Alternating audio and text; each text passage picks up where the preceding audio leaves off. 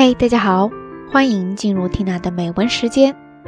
幸福来自于日常琐碎的累积，就像长长的人生一样，在平凡的生活中汇集成一体。我们每一个人都可以在点滴的细节中成就最和谐的自己。缇娜陪你一起读美文，在深夜，也在清晨。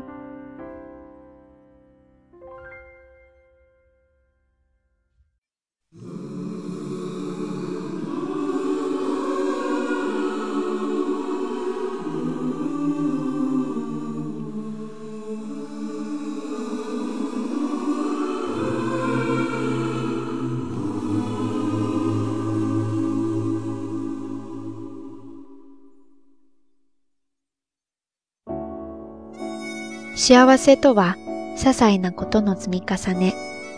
人生とは日常の積み重ね。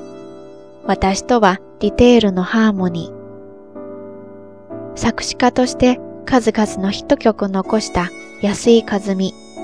さすがにリズミカルな短い言葉で人の心を捉えます。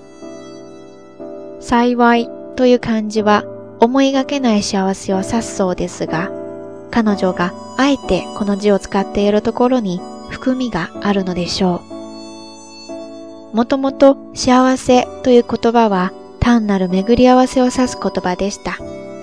ですから、いい幸せも悪い幸せもあったわけです。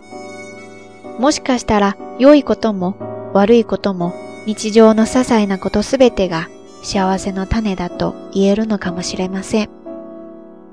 そう思えば何でもないことを積み重ねていくことは幸せの種まき。やがて幸せそのものになるのですね。日常の積み重ねが人生。そしてディテール。つまり部分部分の輪が自分。つまりそれぞれの小さな単位をこだわったり見直してみたりすることで全体も変わるよというのが安井和美のアドバイスです。彼女によれば、お味噌汁で人生が変わることもあるとか。何でも知人の女性がある日、ふと気が向いて、お味噌汁を心を込めて作ったのだそうです。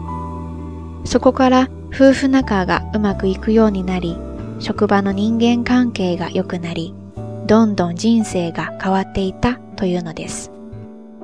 そう思うと毎日やり慣れたことが一つ一つ新鮮に見えてきませんか？